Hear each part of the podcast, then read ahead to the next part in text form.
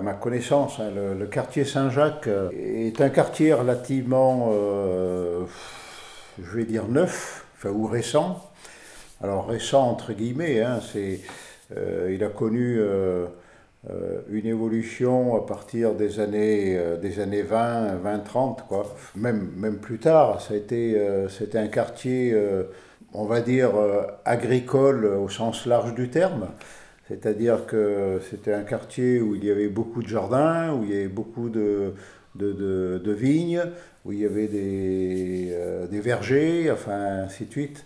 Le quartier Saint-Jacques, c'est, qui est situé au sud-est de Clermont-Ferrand, euh, ben à ce moment-là, entre les deux guerres, c'est la naissance du quartier Saint-Jacques, qui est pas entièrement, mais construit quand même sur une coulée basaltique euh, en provenance du puits de Grave-Nord. Euh, cette coulée, on l'aperçoit, elle va vers la muraille de Chine, elle s'est arrêtée là-bas.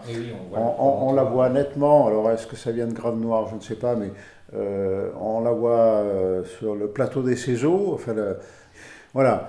Donc 1920, euh, euh, moi je disais, c'est euh, l'Office public d'habitation bon marché, issu de la loi Loucheur, qui, a, qui était ministre du logement, vraisemblablement. Et donc il y a eu une, 300 pavillons qui, qui, étaient entourés de jardins, qui ont été construits, et notamment sur le secteur où on se trouve, mais plus aussi de l'autre côté, au nord, de l'autre côté du boulevard du boulevard actuel. Et de ces pavillons-là, il, en subsiste deux qui sont juste en dessous, là, euh, rue Daguerre. Ensuite, il y a eu un autre, euh, un autre urbaniste, entre guillemets, euh, à partir de 1924, c'est Michelin. Alors, plus sur le secteur de la chaux, Michelin là, réalise des cités ouvrières et avec sa propre école. Alors, ces maisons, vous les voyez sans doute, c'était des, maisons assez grandes et qui étaient coupées en, quatre. Il y avait un appartement à chaque angle de la maison.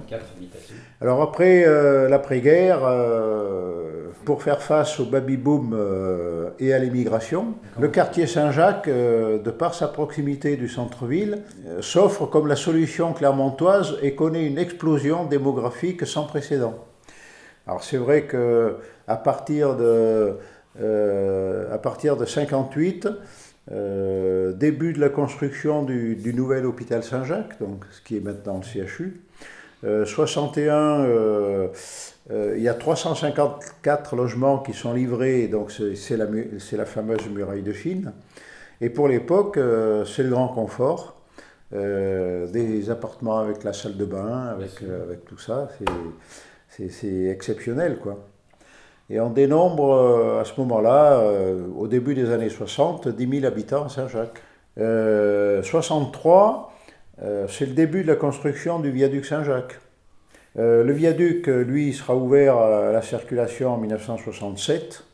C'est la solution pour relier rapidement le centre-ville au quartier et plus particulièrement à l'hôpital. À l'époque, euh, ce, viaduc permettait une liaison rapide entre l'Hôtel Dieu et puis l'hôpital Saint-Jacques de l'époque.